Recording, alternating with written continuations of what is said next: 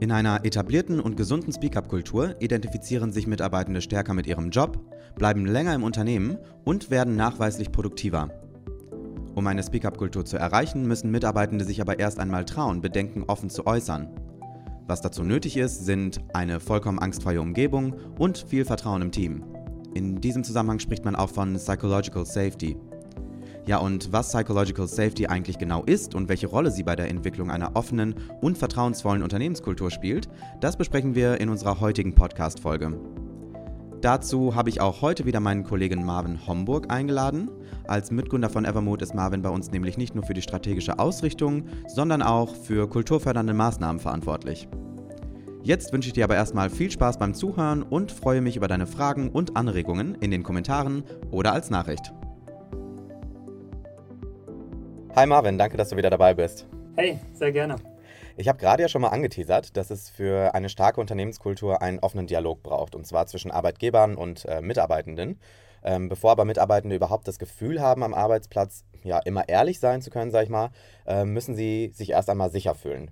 Dieses Gefühl wird inzwischen ja oft unter dem Begriff Psychological Safety zusammengefasst und das Ganze bezeichnet eine vollkommen angstfreie Umgebung. Was hat es denn damit genau auf sich eigentlich? Also das Ganze ist auf die Verhaltenswissenschaftlerin Amy Edmondson von der Harvard University zurückzuführen. Sie hat erstmals das Konzept der psychologischen Sicherheit von Teams eingeführt. Mhm.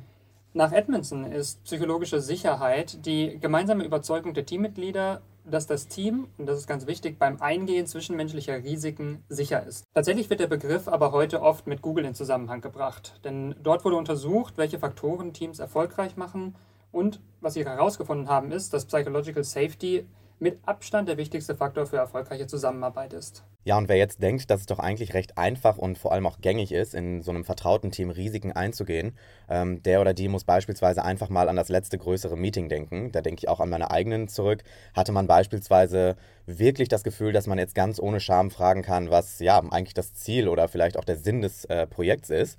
Oder stellt man dann doch lieber keine Fragen, ähm, ja, die einen selbst vielleicht als inkompetent erscheinen lassen?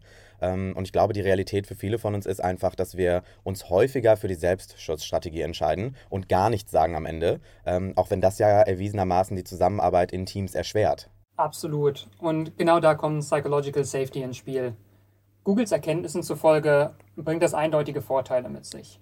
Also je sicherer sich die Teammitglieder fühlen, desto eher gestehen sie auch Fehler ein. Mhm. Sie kooperieren dann auch häufiger und übernehmen mehr Verantwortung und neue Rollen. Das ist natürlich total wichtig für Startups, möglichst früh verschiedene Personen auf verschiedenen Rollen mit Verantwortung mhm. zu besetzen. Das Unternehmen profitiert aber auch außerhalb des Teamkontexts. Mitarbeitende kündigen beispielsweise seltener und nehmen auch bereitwilliger Ideen und Innovationen an. Und noch dazu bringen sie übrigens durchschnittlich mehr Gewinn ein und werden von ihren Führungskräften doppelt so häufig als effektiv bewertet. Ja, dann lass uns doch vielleicht zu einer der, wie ich finde, wichtigsten Fragen kommen. Woran erkenne ich denn am Ende des Tages, ob Psychological Safety in meinem Team überhaupt vorhanden ist? Ja, also das ist tatsächlich eine sehr spannende Frage. Um, um den Grad der psychologischen Sicherheit eines Teams zu messen, hat Edmondson Teammitglieder gezielt gefragt, wie stark sie bei bestimmten Aussagen zustimmen oder auch nicht zustimmen. Mhm. Das ist auch eine ganz schöne Hands-on-Aufgabe für Teamleads, die sie wiederkehrend durchführen können. Edmondsons Aussagen waren hier folgende. Zum Ersten, wenn ich in meinem Team einen Fehler mache, wird mir das oft vorgeworfen. Die Mitglieder meines Teams sind in der Lage, Probleme und schwierige Themen anzusprechen. Die Mitglieder in diesem Team bzw. in meinem Team lehnen andere manchmal ab, weil sie anders sind. In meinem Team ist es sicher, ein Risiko einzugehen.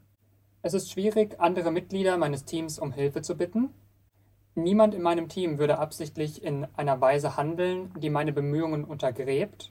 Und zu guter Letzt, bei der Arbeit mit Mitgliedern meines Teams werden meine einzigartigen Fähigkeiten und Talente geschätzt und genutzt. Anhand der Antworten konnte Edmondson feststellen, wie sicher sich Mitarbeitende im Team gefühlt haben. Okay, das sind also insgesamt nur sieben Fragen oder beziehungsweise Aussagen, die Aufschluss über die psychologische Sicherheit im Team geben und damit ja im Grunde auch über den Teamerfolg als solchen. Da frage ich mich jetzt als nächstes, was können denn Führungskräfte oder Teamleads im nächsten Schritt tun, um diese Psychological Safety ja im Endeffekt nicht nur zu messen, sondern dann auch aktiv zu fördern. Darum geht es ja im Grunde. Dazu hat Edmondson einen TEDx-Vortrag gehalten und drei Dinge genannt, die im Grunde jede und jeder tun kann, um Psychological Safety im Team zu fördern. Hier waren vor allem drei Punkte im Fokus. Erstens Betrachte die Arbeit als ein Lernproblem, nicht als ein Ausführungsproblem. Zweitens, erkenne deine eigene Fehlbarkeit an. Und drittens, sei neugierig und stelle viele Fragen.